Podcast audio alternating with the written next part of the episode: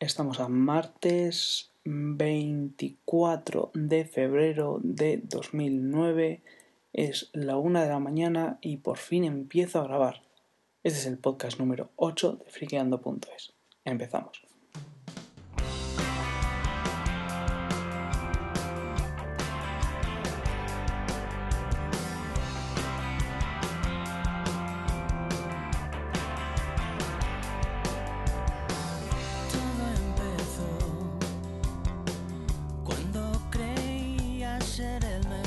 Parece buena manera de empezar esto felicitando al tío Steve por sus 54 primaveras.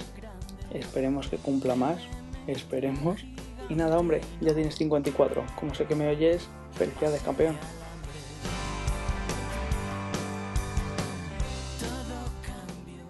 Vamos a ponernos ya un poquito más serios y vamos a hablar de Safari 4, que Apple ha liberado la beta pública hoy mismo. La verdad es que ha sido un poco extraño, a mí me ha sorprendido. Me sorprende que en este periodo de que todo el mundo está ávido de novedades y todos queremos que saquen nuevos equipos, Apple va y te saca un martes, así como así, una beta del navegador. Quizás sea por eso, quizás sea porque todos esperamos cosas y no las tiene.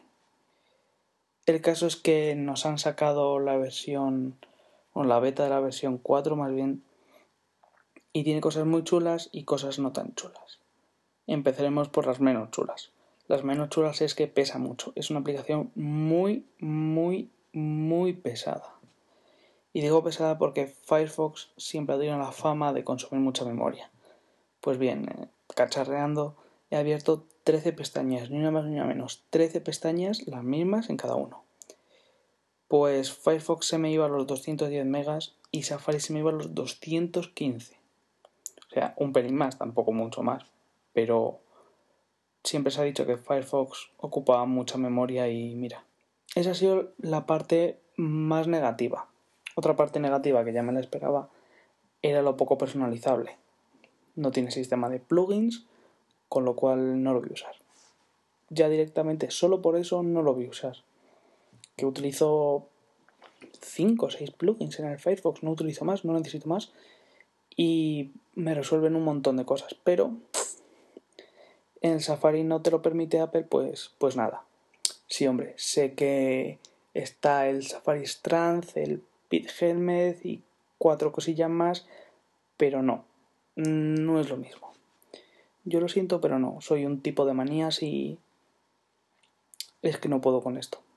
Así que yo seguiré utilizando el Firefox hasta que hasta que los de Apple quieran o no abrirlo a plugins, que para mí que no, pero bueno.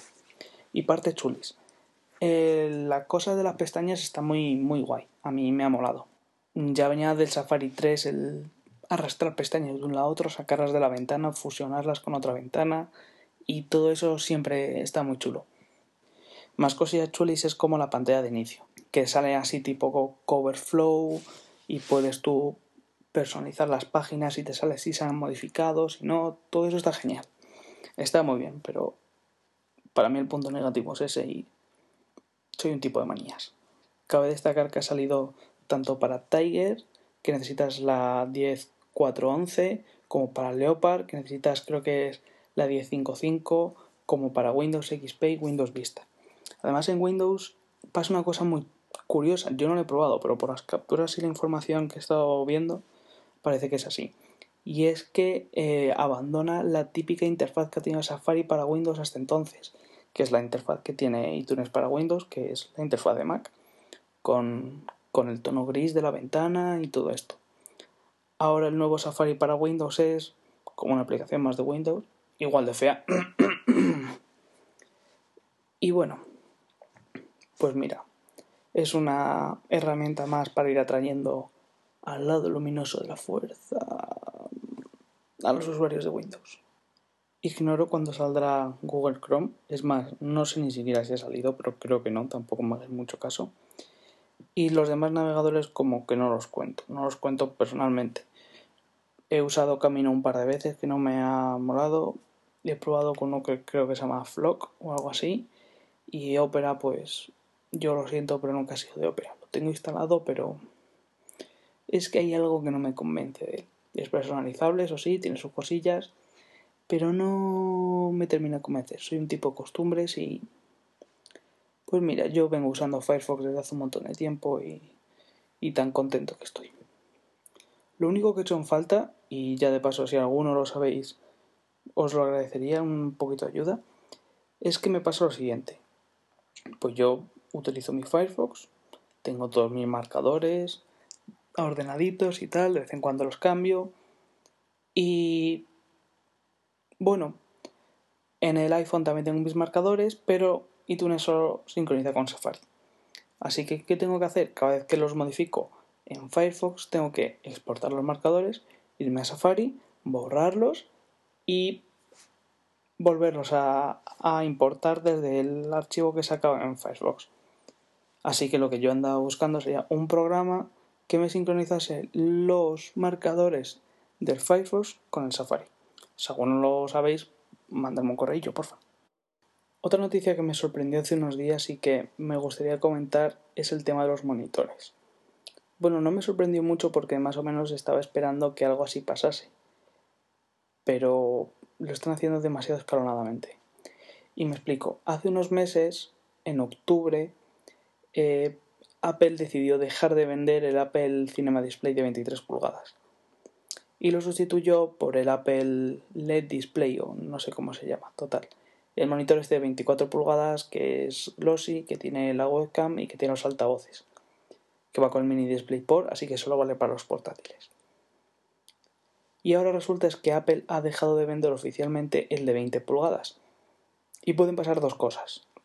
La primera es que saquen un monitor como el de 24, pero de 20 pulgadas, pues con sus altavoces, su cámara y su sobreprecio. Y otra es que no hagan nada, que directamente se lo quiten de encima y consideren que los monitores de 20 pulgadas son ya muy pequeños para el día de hoy, que también puede pasar. Y puede pasar una tercera cosa que ya sería de remate, que sería que sacas el monitor de 20 con la, vamos a decir, vamos a decirlo suavemente, con la pésima calidad que tienen los monitores de los iMac de 20 pulgadas y que lo saquen pues al precio de Apple. Así que mm, a mí no me extrañaría ver por 500 euros un monitor malo. Porque el Apple Cinema Display de 20 era bueno. Tenía el mismo panel que tienen los iMac blanquitos de 20 y eso era un panel normal. O sea, no era excelentemente bueno, pero no era un poco basurilla como es el, el panel del iMac de 20 pulgadas de ahora. Y lo es. Yo no admito discusiones con eso. El monitor de 20 pulgadas que tienen los iMac ahora es malo. Pero lo que me ha extrañado más es que no hayan quitado el de 30. Supongo que el de 30 seguirán pensando que es para profesionales, que vale una pasta gansa porque por la mitad más o menos te puedes encontrar un monitor del de 30 pulgadas que seguramente sea bastante mejor que el de Apple. Pero bueno, todos sabemos lo que pasa con los precios de Apple. La verdad es que mm, estaría bien sacar un monitor de 30 pulgadas así con los altavoces, la webcam y todo eso. Pero supongo que no es el monitor destinado a enchufar un portátil. No creo que te compres un portátil y enchufes un monitor de 30. Yo creo que más bien ese monitor lo van a dejar así, lo van a ir pues actualizando en características, con nuevos paneles y tal, y lo dejarán de compañero para el Mac Pro. Pero me surge la duda también de si, claro, te lo van a dejar en DVI y luego, ¿qué vas a hacer? Si quieres un monitor inferior, pues te compras otra otra marca o te compras el Cinema LED Display este raro y brillante. Mm, el Mac Pro va a tener dos salidas de vídeo. No sé, no sé.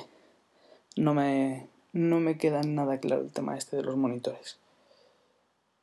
Lo único que espero es que si saca uno de 20 lo saquen de buena calidad y de bajo precio. Pero siendo Apple, creo que no va a ser ni una cosa ni la otra.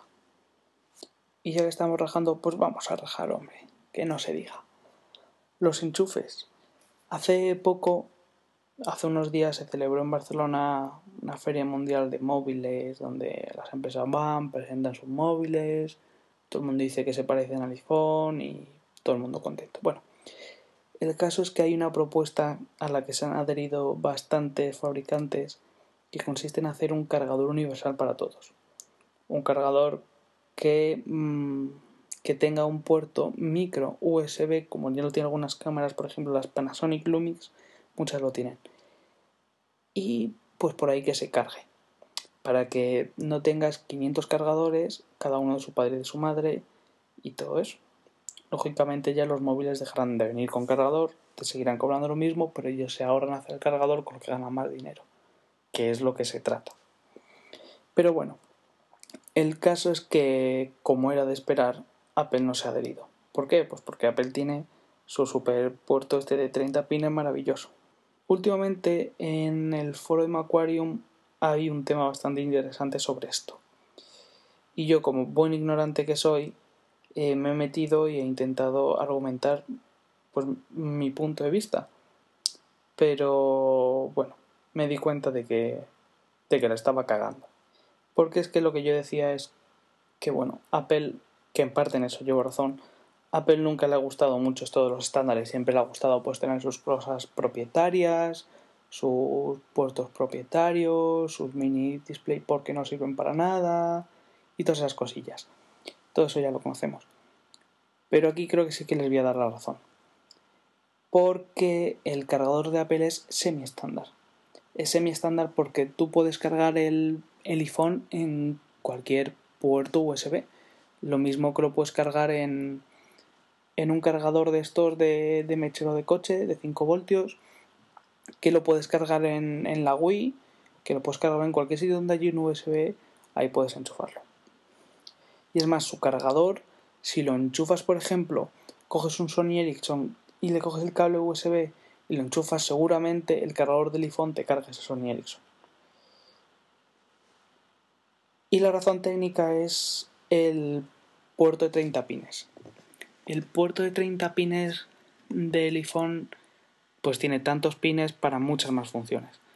Esto es algo que al principio yo no vi muy bien, pero releyendo y releyendo, pues sí, me di cuenta de que mi argumento estaba errado y, y sí. Porque tú, por ejemplo, conectas el, el iPhone o el iPod o lo que sea a unos altavoces y no solo tienes la toma de, de corriente, digamos, y la toma de audio, sino que a lo mejor tienes tomas de control para subir y bajar volumen, para cambiar canciones, en fin, que muchos de esos pines se usan y otros no, y otros pues ya se usarán o no.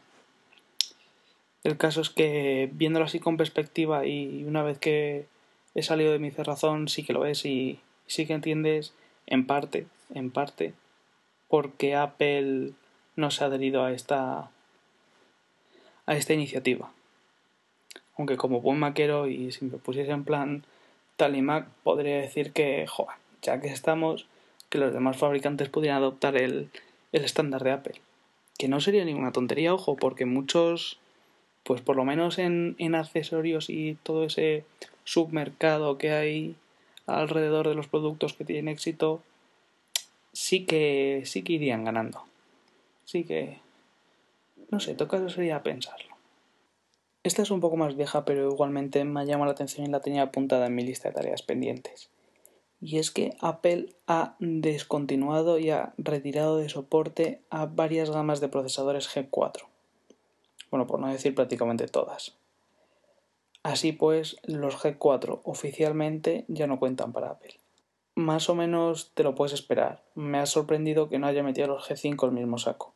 Yo lo hubiera hecho, es un sacrificio porque yo, por ejemplo, tengo un iMac G5 a 1,8 GHz y Leopard va bien. Tiene un GB de RAM espero emplearlo a 2 y Leopard va bien. No es que vuele, pero ni mucho menos se arrastra.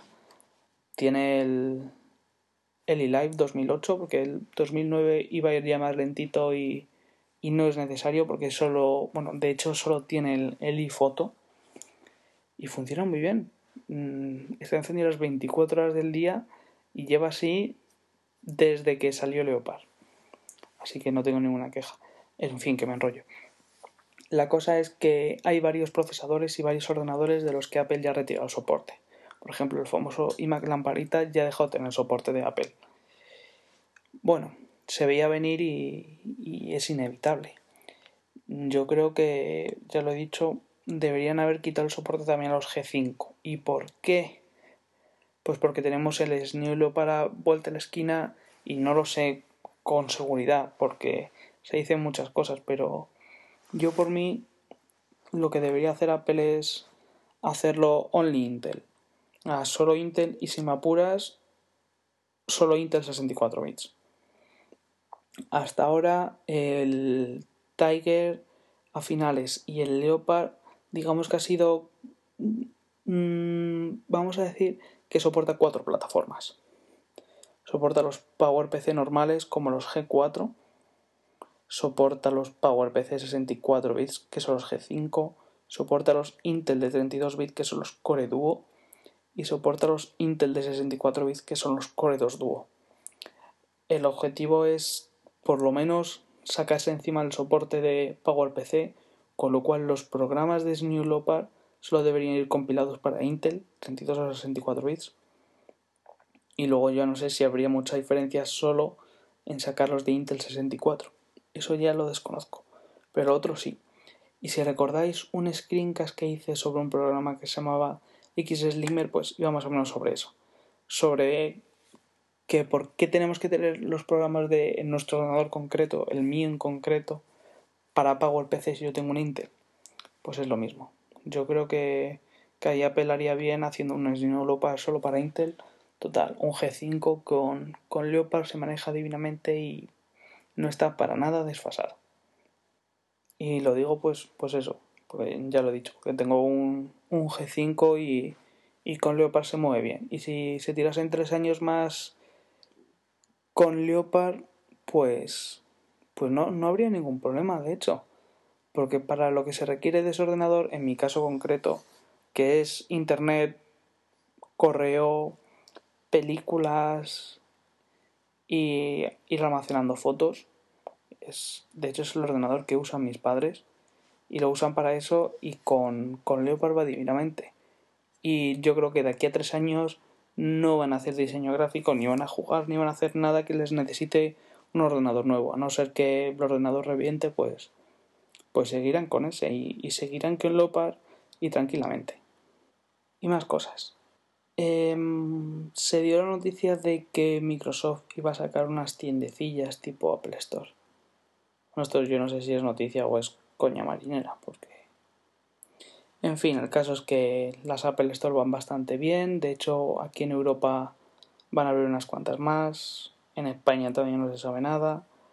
Ya sabemos que España es el tercer mundo para muchas marcas, Apple incluida, porque bueno, podremos tener las Apple Shops y todo eso, pero para mí lo que diferencia una Apple Store de cualquier tienda donde vendan Apple es la Genius Bar. Ya lo comenté en el anterior podcast, cuando estuve en Estados Unidos era una pasada ver la Genius Bar y ahí justificas el enorme sobreprecio que pagas respecto a un PC. Es en la Genius Various en el servicio que te dan. Servicio que aquí no te igualan en ningún sitio, dicho sea de paso. Total, que Microsoft va a abrir sus, sus tiendecillas, pero sinceramente, y no quiero hacer coñas, pero no sé, ¿qué van a promocionar? Windows. Te van a poner Windows y te van a, a poner, no sé, es que no sé qué, qué, pueden poner.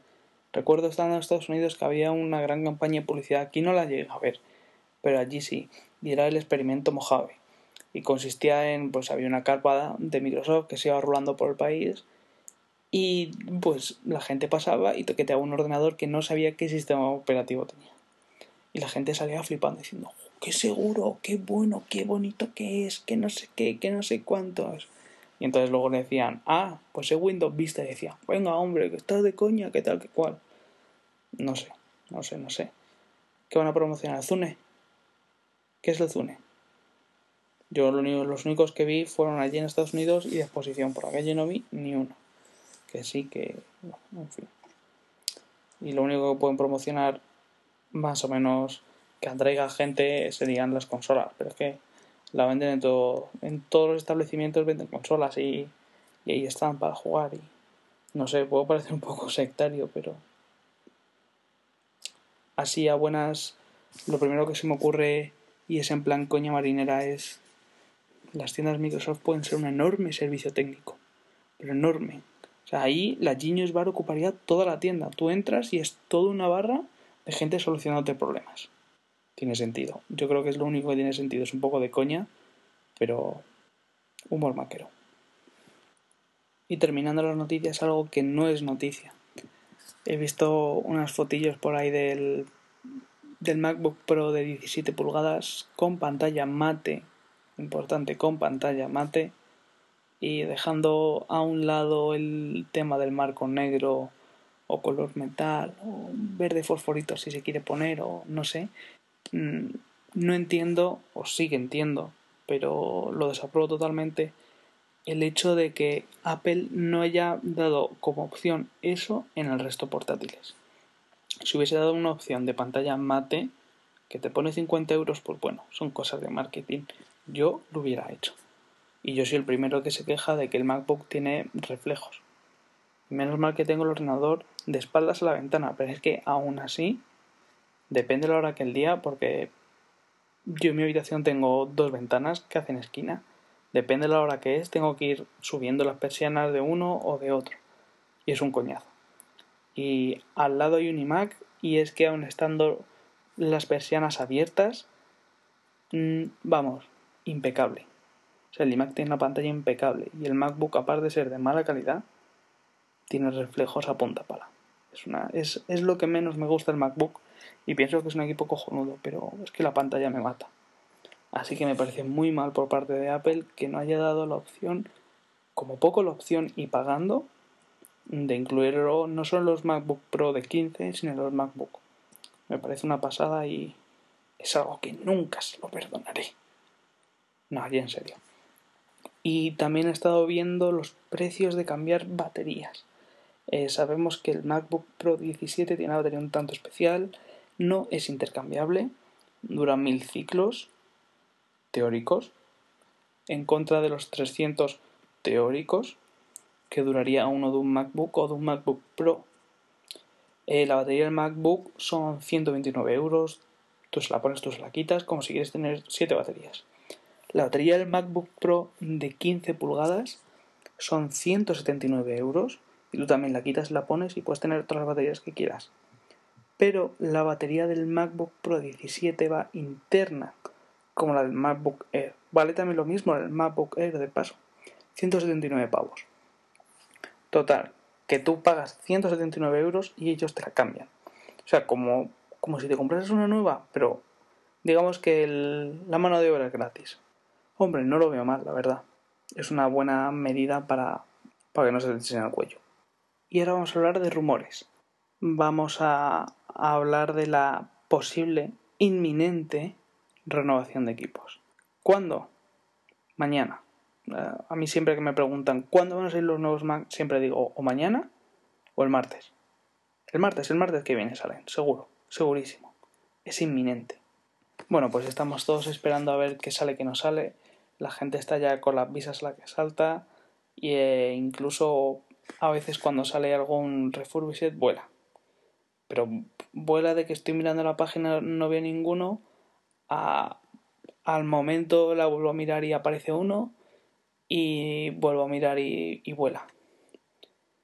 Eh, es como el tema de, la tienda Internity con los, con los móviles de kilómetro cero de Vodafone.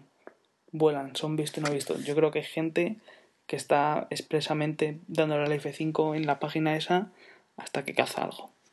El caso es que está todo el mundo esperando a comprarse un iMac y es curioso porque se han filtrado unas capturas que parecen de verdad, aunque luego vete tú a saber, que hablan de que todos los iMac traen tarjetas gráficas en Nvidia.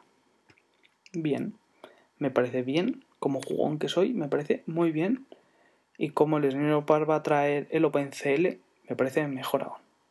Recordemos que el OpenCL es una serie de herramientas que permiten que el sistema operativo o cualquier programa haga uso de la enorme potencia que tiene una tarjeta gráfica para hacer otras operaciones. Por ejemplo, yo utilizo un programa matemático que se llama MATLAB. MATLAB hace operaciones matemáticas a tutiplén. Está haciendo simulaciones de radar por 13 días. 13 días el ordenador funcionando. Si además de la potencia de cálculo que tiene el procesador le sumásemos la potencia de cálculo que tiene la tarjeta gráfica, a lo mejor en vez de 13 días son solo 10 o 9 o 11. Bueno, el caso es que el procesador gráfico puede ayudar al procesador normal a hacer sus, sus cosillas en caso de que sea necesario. Y eso es un gran avance. Yo creo que es una de las mejores cosas que va a traer New Leopard. El caso es que hay un distribuidor, no recuerdo si es sueco o es de, de dónde, total, que hay un distribuidor que ha registrado que le van a entrar nuevos iMacs y hay uno que tiene mayor precio que ninguno de ahora. Cosa que yo me imagino que será o el tope tope de gama con alguna opción tipo procesador de 4 núcleos o si me pongo ya a soñar con los ojos abiertos en un iMac de 27 incluso 30 pulgadas que eso sí que estaría guapo qué guapo es que estaría muy muy guapo bueno se esperan los Mac Mini salió la foto del fake y luego salió el vídeo del fake espero que sean fake porque si no es para cortarle los cojos para matar a Apple. Y bueno, supongo que ya habréis visto, es un Mac mini normal. Atrás tiene 5, creo que eran, no. 5 USBs o 4 USBs. Bueno, tenía un chorrón de USBs. Y tenía un mini DVI y un mini DisplayPort. Toma ya, los dos. Solo por esa razón yo creo que es fake.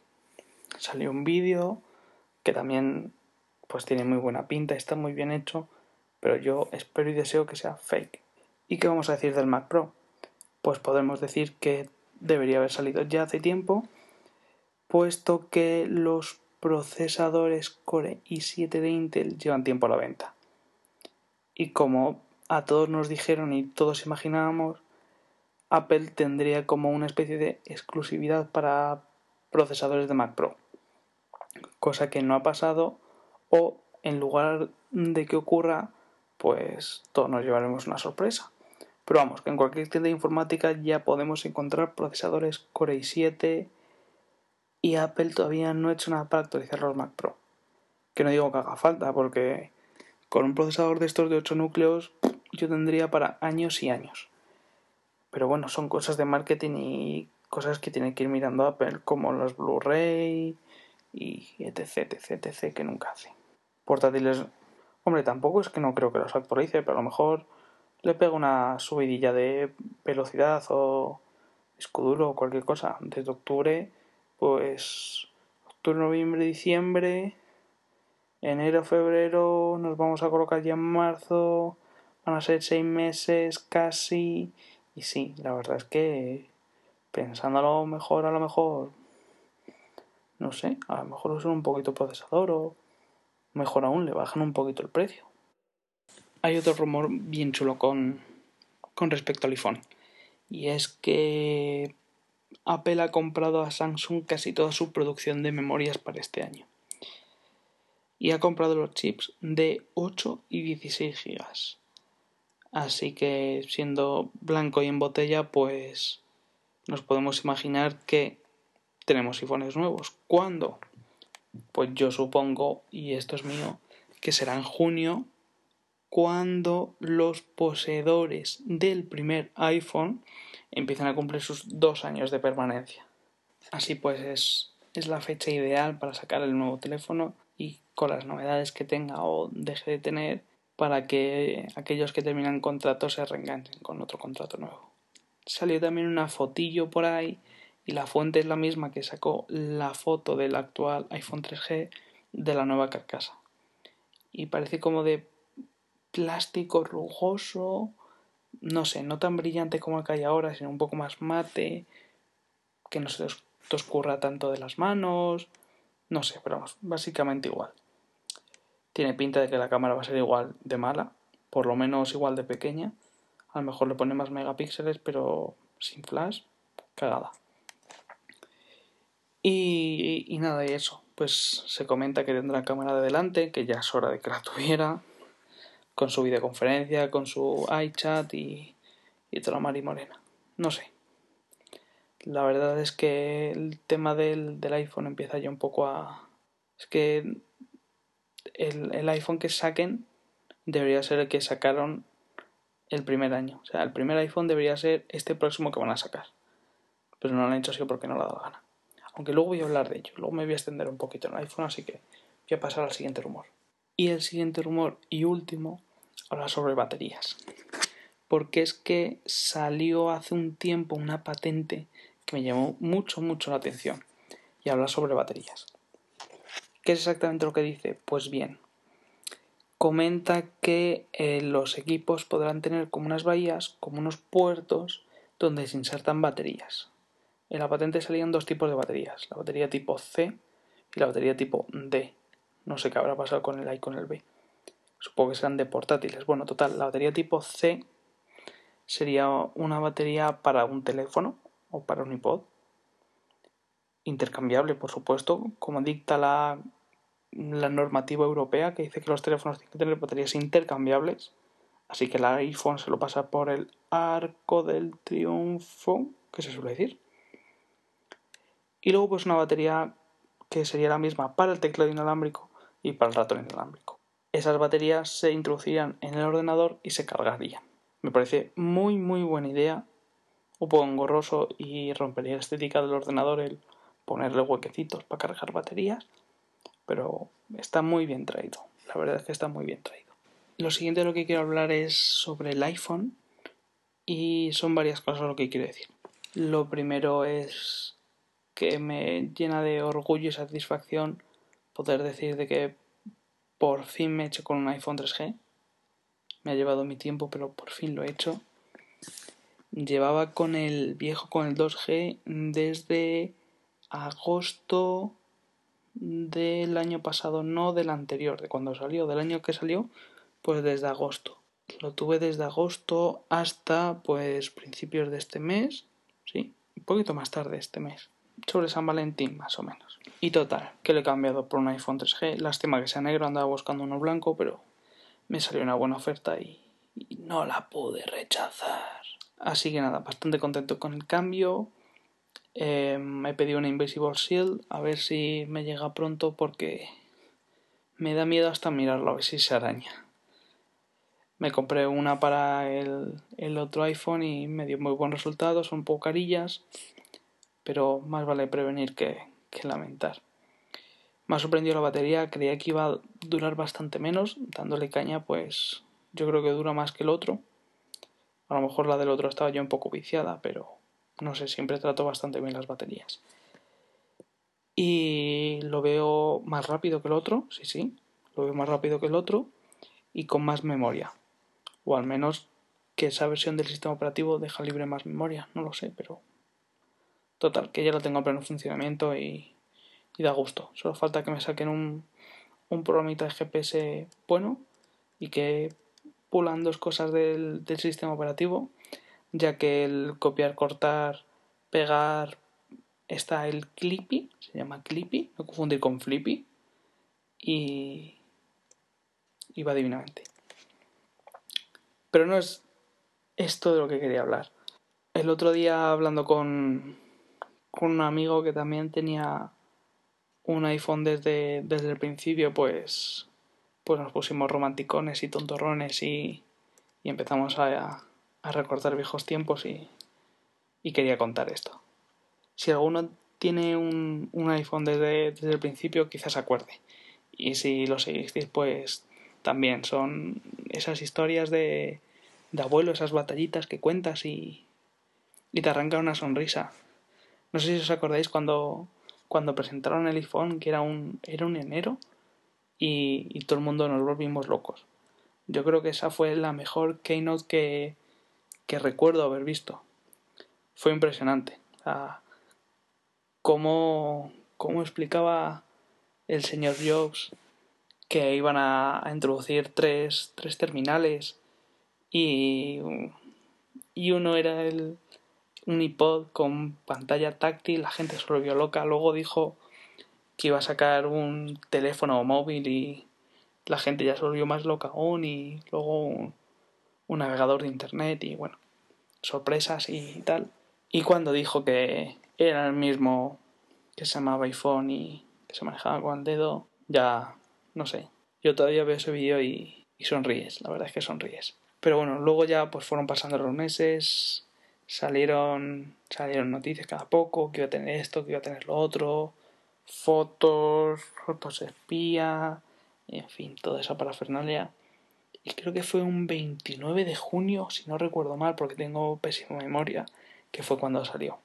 Como colas que costaba un pastizal, creo que eran 600 dólares lo que costaba. Yo lo tenía ahorrado para ver cuándo podía comprarme uno. Y ya empezó, empezó la carrera por liberarlo.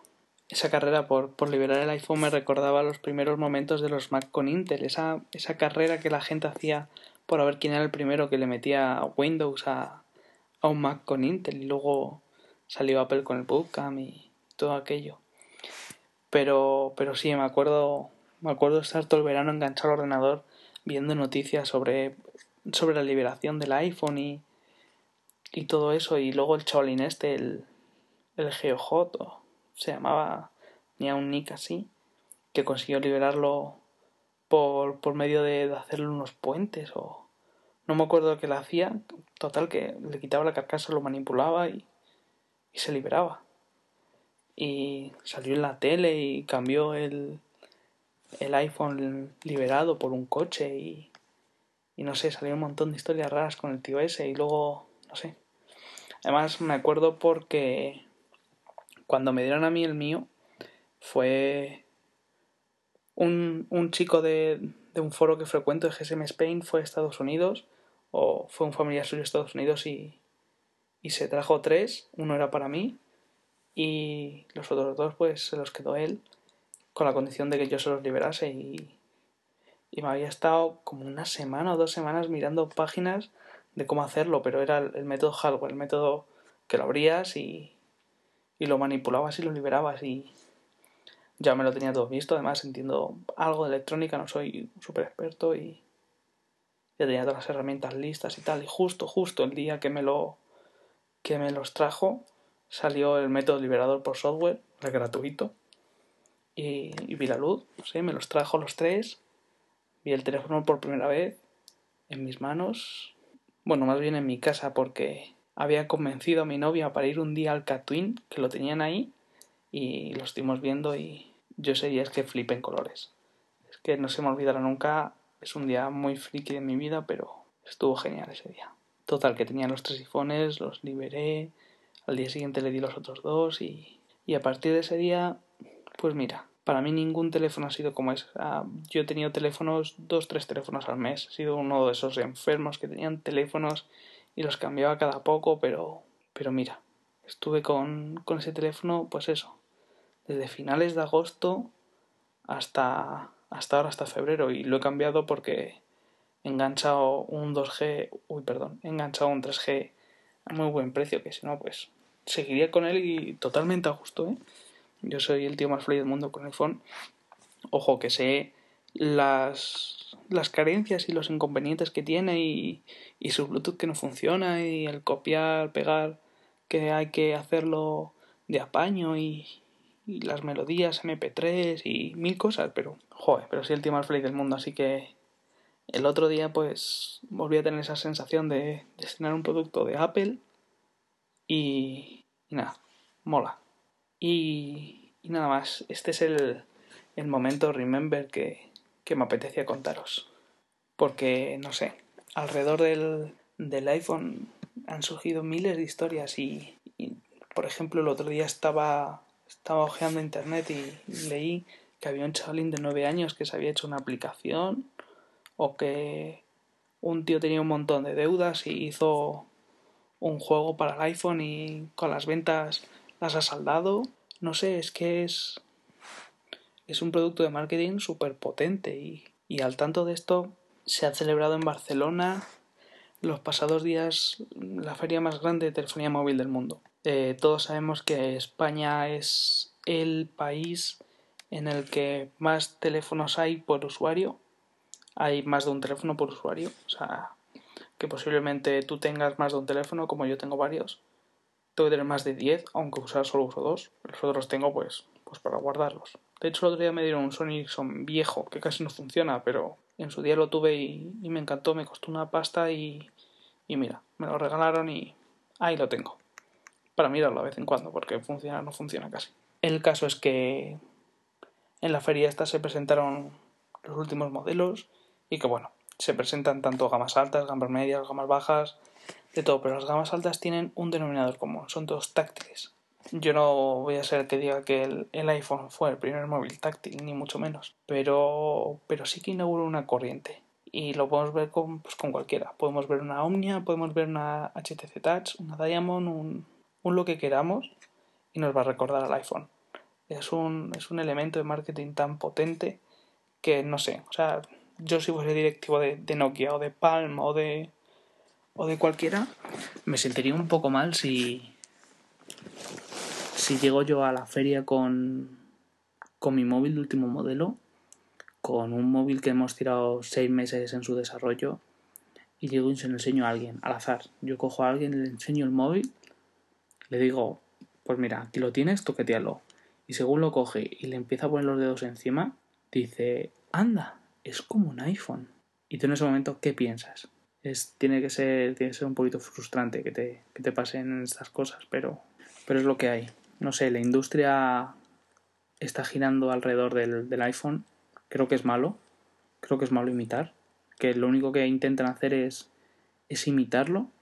Saben de sus carencias y, saben que no todo el mundo quiere tenerlo porque es de Apple, porque conlleva muchas cosas, pero quieren aprovechar ese tirón para, para hacerse con, con, la gente que quiere un iPhone pero no lo quiere. Yo tengo un amigo que, que es antimaquero total. O sea, cualquier cosa de Apple lo odia por sistema. Pero es curioso porque tiene, tiene el móvil en una funda de Apple con la manzanita cortada. Tiene un, un Creative que es calcado a un, a un iPod. El Creative Zen este grande que es calcadito al iPod Classic. No sé. Pues ese tipo de gente que odia por sistema un iPod porque es de Apple, pero si le quitas la manzana y le pones cualquier marca se lo compra con los ojos cerrados. Así que no sé. No me no me gustó nada la feria esa. Yo no es que tuviese esperanzas o expectativas porque al fin y es una cosa que no me da de comer ni va ni me viene, pero, pero es ciertamente decepcionante que, que todos intenten copiar al, al que no está, porque es que ni le interesa estar y prácticamente han perdido la originalidad y, y, buscan la copia por la copia. Me encantó la Palm Pre, es un concepto muy chulo, es para profesionales, tiene multitouch, veremos a ver el tema de patentes y, y veremos cómo se, se termina el asunto de las patentes, de que si tú me copias, que si yo te copio, y aquí nos vamos todos a los tribunales. Y ya, para terminar de enrollarme con el tema del, del iPhone, voy a quejarme un poquito. Voy a quejarme un poquito sobre los accesorios. O a mí me encanta mi iPhone y tal, pero, por ejemplo, tengo un radio remote y no lo puedo usar. No puedo escuchar la radio con el iPhone. Cosa que me parece imperdonable. Pero es que tampoco puedo salir a correr con el, con el, con el kit de Nike Plus. Pero no sé, no sé, no sé. Es una cosa que nunca he entendido y nunca entenderé más allá de, del marketing. Para que tengas un iPhone y tengas un, un lo que sea. Porque con el iPod Touch puedo salir a correr, pero con un iPhone no. Es una cosa que nunca me cansaré de repetir. Ya me he subido. Es una cosa que nunca me cansaré de repetir. Me habéis oído un montón de veces, pero es que no lo entiendo, sinceramente. Y ya que estoy en plan protestón, pues me gustaría hablar de otra cosilla. Estaba el otro día escuchando el podcast de Magniacos, que os recomiendo a todos. Yo creo que es uno de los mejores podcasts en castellano sobre Mac. Lo de, de puro Mac y, y, dos o tres más es, es lo mejor que podéis escuchar. Pues eso, estaba escuchando el podcast tan, tan alegremente y sobre eh, la hora y media o así de programa, el podcast 41. Sobre la hora y media de programa estuvieron hablando de una cosa bastante interesante y que me sentí ciertamente, en parte, solo en parte, aludido. Eh, estuvieron hablando sobre los documentales estos que han hecho ahora de Mac, como el Welcome to Macintosh y el Mac Heads. Pues, pues no sé, yo suelo frecuentar varios foros y cuando hay preguntas de Mac, pues las respondo lo mejor que puedo, no soy un sabio, pero no sé, aporto en lo que, lo que voy pudiendo. Tengo mi página en la que voy haciendo mis tutoriales, voy haciendo mis screencasts y tal y cual, pero hay veces que uno se enciende. Y pues yo estoy leyendo y te salta uno. Es que los iMac están cobrando cierto protagonismo porque la gente los utiliza pues para el Facebook y para ordenar sus fotos. Y claro, te sale la vena y, y, te dan ganas de, contestar. Y si, si, te calientas, pues, pues te calientas. Pero en fin, no sé, que es que hay mucho, no sé cómo denominarlo, sectarios, sí, nos llaman sectarios, nos llaman talimac, no sé, yo en parte a veces, a veces sí que soy un poco, un poco talimac, pero es que después de haberme pasado a Mac, ¿qué quieres que haga? Que, que sí, que a veces estamos un poco abducidos por la manzana y no vemos más allá, que por ejemplo hay móviles mil veces mejores que el iPhone, yo soy el primero que lo reconoce, pero, pero si te gusta y estás dispuesto a pagar el sobreprecio sabiendo que lo estás pagando, porque luego te puedes justificar de, mil formas distintas, pero tienes que saber lo que estás pagando. Eso, eso es lo primero de todo. Y no sé, siempre te sale la venilla maquera por ahí y vas tratando de evangelizar a todo el mundo y, todo eso. A mí me ha pasado y, me sigue pasando y supongo que me pasará. Yo ya hace tiempo intenté relajarme en ese aspecto, intenté no siempre meter a la gente del Mac por los ojos y ante cualquier necesidad de alguien que te pregunta, oye, cómprame un ordenador o mírame esto, mírame lo otro, no recomendar siempre Mac y recomendar lo que necesite que casi siempre he recomendado Mac, salvo pues ocasiones que te dicen, es que quiero un PC para jugar, pues, pues no te compres un Mac. Eh, no te voy a engañar. Pero es que es difícil no hacerlo. A los que seáis maqueros desde hace poco, sobre todo, vais a ver que es muy difícil no hacerlo. O sea, yo me compré una, una Time Capsule y me es muy difícil no recomendarla. Sí, ya sé que es un router, que no es un router ADSL, que es solo router LAN, y es, es muy difícil no decir, oye, gástate 300 pavos en, en un router con un disco duro 500 gigas, cuando un router te cuesta 30 euros y un disco duro 500 gigas te puede costar 80. Es que es, es difícil.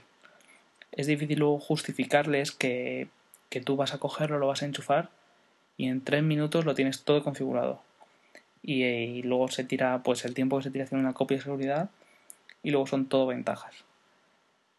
Es difícil recomendárselo a uno que es maquero, pero es aún más difícil que te entienda uno que tiene Windows. Y por eso a veces te llaman, te llaman sectario o te llaman talimac o te pueden llamar lo que te, lo que dé la gana. Uf, hoy estoy, estoy hablador de verdad. Y anda que no queda todavía por delante el programa.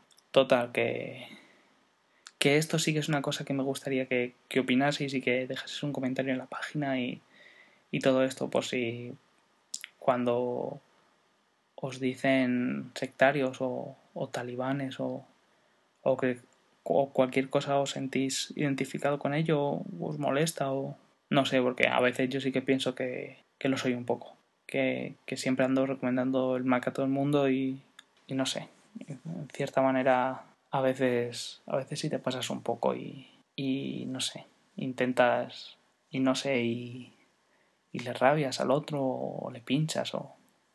A veces es divertido, sí, sí, a veces es divertido. Lo reconozco, a veces te sale sonrisilla así cuando, cuando lees en algún foro, oigan, te sale el típico oigan y te pone tengo un virus, me ha metido el Linux en el Messenger o, o cualquier animalada de estas, pues, pues sí, te hace gracia y, y pinchas un poquito al personal, pero a veces yo creo que se nos tiene un poco de manía y sobre todo desconocimiento. Y con esta última parte vamos a ir entrando en la recta final del programa, que va a ser una larga recta final. Ahora veréis por qué. Y lo hacemos con, con, dos correos. He recibido dos correos que los voy a poner aquí. Uno de ellos lo voy a leer. Es de, es de Joaquín de Salamanca y dice así. Hola Mitch, ¿qué tal? Es la primera vez que escribo, nunca me atreví a ponerte un comentario en la web, así que entro por la puerta grande a tu programa. Quería felicitarte por el trabajo que haces con los vídeos. Me resultan muy útiles y espero que para los switchers, perdón, para los switchers como yo les resulte de igual utilidad. Te animo a que sigas con el trabajo. También tengo sugerencias, por no decir palos, añado yo. Los podcasts son demasiado cortos. Ponles algo de música o alguna sintonía para hacerlos más animados. Me pregunta que qué fue de la chica que a veces decía cosas. Bueno, ah, luego, luego lo contesto todo. Mm, mm, ah, sí. Me dice que a veces la web tarda bastante en cargar, sobre todo el fondo. También me dice que los tutoriales están un poquito descuadrados. Ah, los tutoriales antiguos están un poco descuadrados. Por otra parte, me parece muy buena idea lo de YouTube. Me, me hace unas sugerencias para, para próximos screencasts y luego se despide. Pues, pues qué decir, que muchas gracias, que, que me encanta recibir correos así y, y te ir contestando. Pues nada, me alegro de que los vídeos sean útiles, em, que los podcasts son cortos, ya lo sé, intento hacerlos más largos, este me va a quedar quizá demasiado largo. El tema de la música, me pones aquí dos páginas para sacar música gratuita, pues nada, le echaremos un, looking y vamos a ver qué se puede sacar, porque no sé cómo irá el tema de los copyright o no copyright. Eh, todo se andará. Eh, pongo música a veces de un grupo que se llama Alice, que me encanta, y, espero que no me cruja las por ello. Bueno, eh, ¿qué fue de la chica que a veces decía cosas? Pues bueno, mm, le he engañado varias veces para que intente grabar conmigo, pero no está muy por la labor, así que espero que algún día lo haga. Sobre la web, pues sí, sé que es bastante pesada, tengo que cambiar el tema, pero es que me parecen ya demasiados cambios, así que estoy intentando aprender a hacerme un tema yo mismo desde cero y hasta que la cosa no cambie, pues seguir así. La página netamente pesa un mega, es muchísimo por una página, lo sé, pero no sé hacer las cosas mejor, sinceramente. Estoy con ello estoy trabajando en ello y como prueba, pues, por ejemplo, quité la publicidad y quité varias cosas que no se utilizaban para nada con fin de hacerla más ligera, pero poco a poco lo voy, lo voy tratando. Y sobre los tutoriales que me dices que están descuadrados, pues sí, he corregido un montón que he podido, pero eso es por, por el tema, el tema nuevo de, la página, la forma de, visualizarlo es distinta a, a, los temas anteriores, a los skins anteriores y los de escuadra. Así que más o menos los que voy viendo que, se están visitando, miro las estadísticas y los voy revisando y, los voy, voy cuadrando.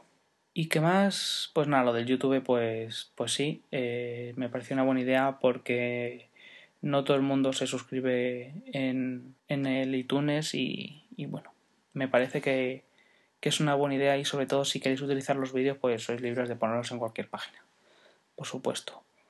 Y nada, las sugerencias para los screencasts he tomado nota eh, y sí, lo voy a hacer. Tú y yo sabemos lo que es y, sí lo voy a hacer. Para los demás, pues supongo que para esta semana sacaré alguno, así que paciencia. Y el otro eh, fue una petición que yo hice.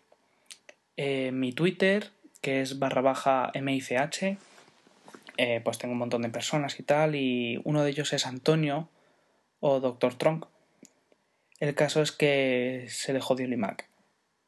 Y le, le pedí que si podía grabar o escribir, pero prefería que lo grabase lo contase él, su experiencia. Su experiencia desde que se le fastidió, todo el paso por el servicio técnico hasta que lo tiene de nuevo. Así que yo os animo a hacer lo mismo que, ha hecho Antonio y, escribir, o, grabaos y me mandáis el audio y yo lo pongo aquí o como vosotros queráis. Me encantaría oír alguna historia de alguno de vosotros de, de cómo os pasasteis a Mac y cómo conocisteis la plataforma y vuestro primer Mac, las sensaciones y las dificultades y todo eso. Esas historietas y esas batallitas que, a todos nos gusta contar, pues cogéis el QuickTime o el GarageBand o grabáis y, y me la mandáis que yo la pongo. O lo escribís y yo os lo leo, pero me gustaría más que lo contaseis vosotros. Siempre, siempre es una cosa muy entretenida de escuchar.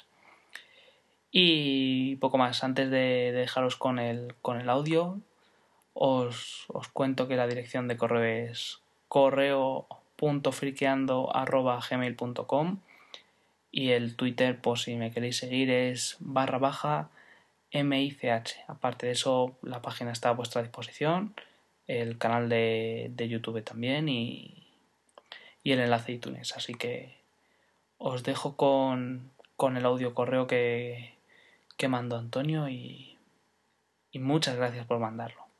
Gracias, gracias. Hola Mitch, ¿qué tal? Te habla Doctor Tron. Bueno, voy a contarte cómo me pediste por correo electrónico cuál es el problema que tuve con mi iMac y cómo ha sido reparado. Los hechos se remontan a la mañana del día 9 de enero. Esa mañana, como otras muchas, pues estaba yo haciendo mis cosillas con el iMac y bueno, una de las cosas que iba a hacer era sincronizar mi iPhone. Abro iTunes y engancho mi iPhone y bueno, procedo a, sincronizar. Había, había, descargado algunos podcasts nuevos, había añadido algo de música, algunas fotos, una sincronización normal y corriente. ¿Cuál es mi sorpresa? Que la sincronización veo que empieza a ser más lenta de lo, de lo habitual.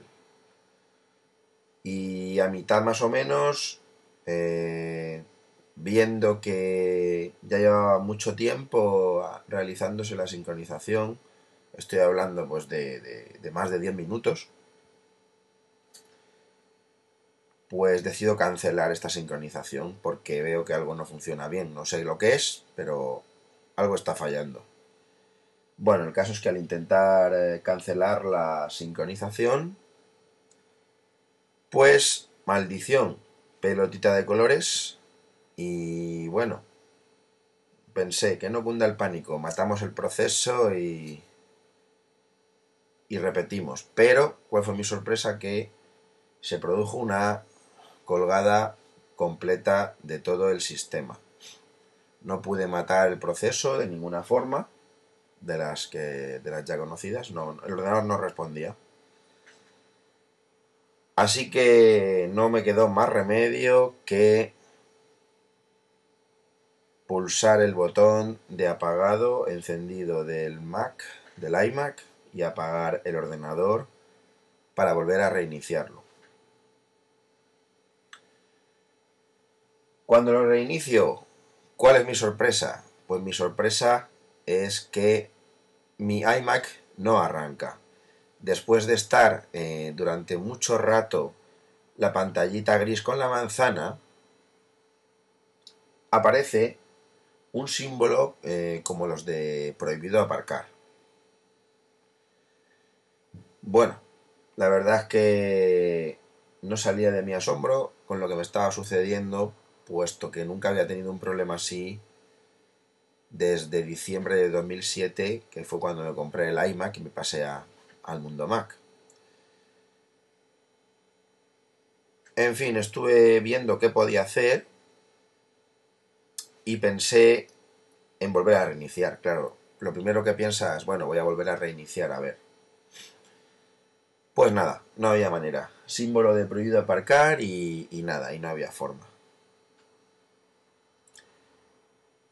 Bueno, pues no me quedó más remedio que, tratar de arrancar el iMac desde, desde mi DVD de sistema operativo. En este caso yo tengo un DVD de Tiger, que es cuando me compré el ordenador en el corte inglés de aquí de Elche.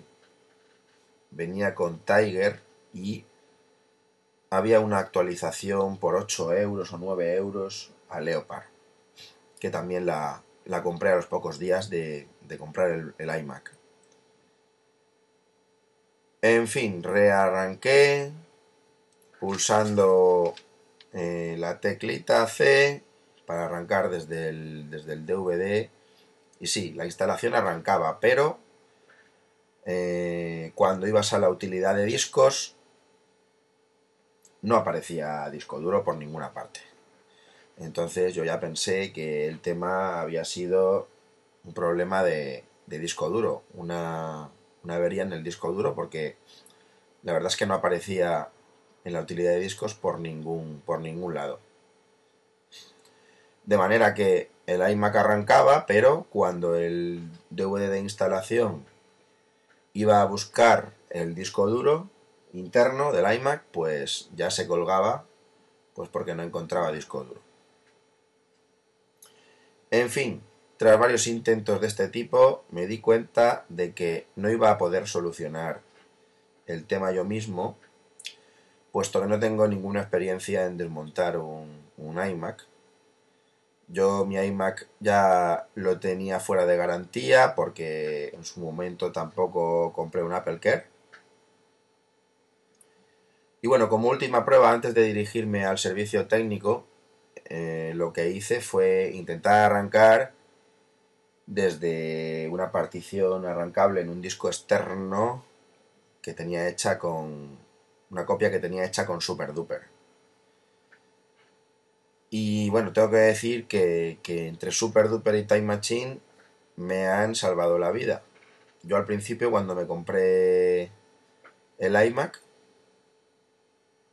pues la verdad es que al principio no hacía copias de seguridad.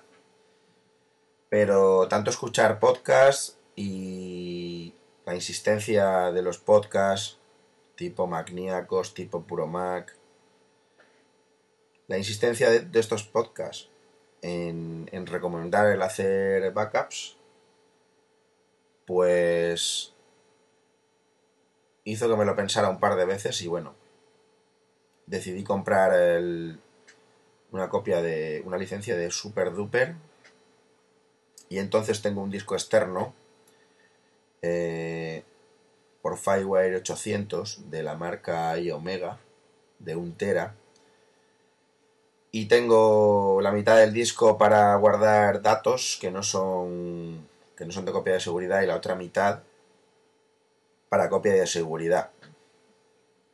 A su vez, esta mitad de la copia de seguridad tengo hecha dos particiones, una para, para la partición arrancable de Super Duper y, otra, y otro espacio para, para que Time Machine vaya haciendo ahí también sus copias. Pues bueno, eh, yo prácticamente estaba seguro de que la avería era, estaba, estaba en el disco duro. Estuve consultando también un poco por Twitter, eh, cagándome en todos los diablos un poco por Twitter. Y bueno, estuve también preguntándole un poco a Sajid.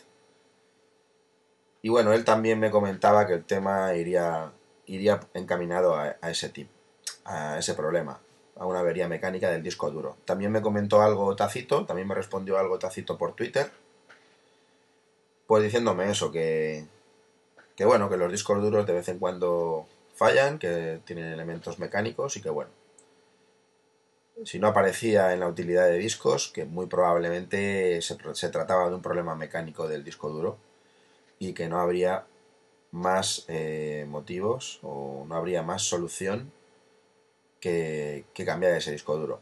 Entonces, como yo no tenía habilidad suficiente o no me considero con habilidad suficiente para abrir el iMac y trastearlo, pese a que he visto un vídeo por ahí hecho por Haka, pues decidí recurrir a un servicio técnico. Lo primero que, que alguien me recomendó, no recuerdo si por Twitter o en alguna sala de iChat,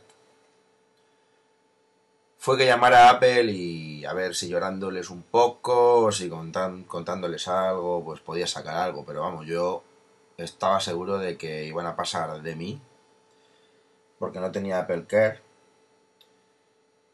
porque la solución no iba a ser muy, muy sencilla por parte de ellos, es decir, no tenía mucha fe yo en eso. Bueno, llamé a Apple y la persona que me atendió, pues bueno, me comentó básicamente para resumir que podíamos hacer unas comprobaciones a través de las órdenes que ellos me daban telefónicamente para ver si me podían resolver el problema.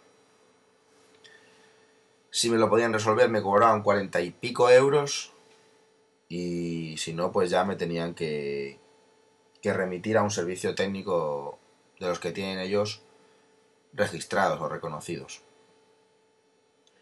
como yo pensaba, vamos, estaba prácticamente seguro después de, los, de las consultas que había hecho previamente de que se trataba una avería mecánica del disco duro, pues pensé que, mira, esto me van a sacar 40 euros para nada. De cualquier manera, pues les pedí, les pedí a qué servicio técnico, les solicité a qué servicio técnico me podía dirigir. Yo vivo en Elche y me dieron dos, dos sitios de Alicante. Pero bueno, yo sabía que hay en Elche un sitio especializado en Apple y que es un centro de formación y que en su página web también ponían que tenía servicio técnico. Así que cogí mi iMac bajo el brazo y cogí mi coche y me fui pues a este, a este sitio a, a dejarles el iMac para, para que me lo reparasen.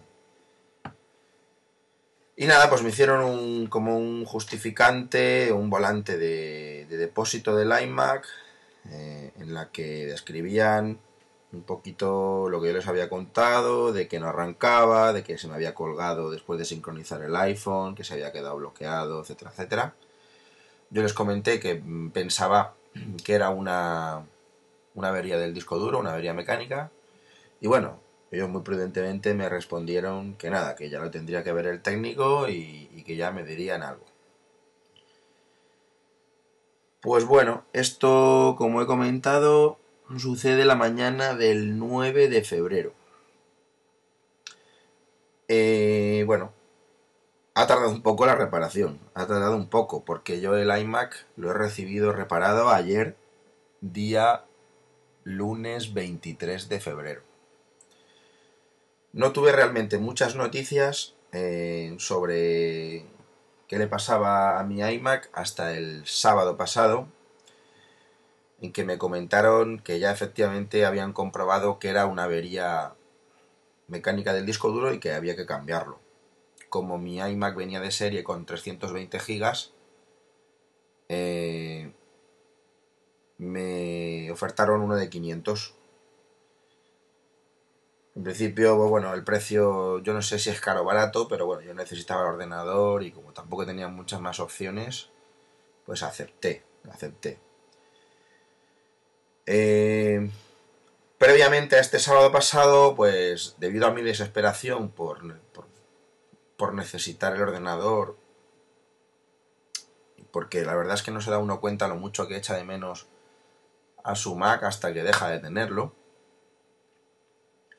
y aunque como tengo un MacBook blanquito de los del modelo anterior, que, me ha permitido salir del paso trabajando con él, y he trabajado incluso desde el MacBook blanquito sobre esa copia de SuperDuper, arrancando desde esa copia. Pero bueno, echaba mucho de menos mi iMac de 20 pulgadas.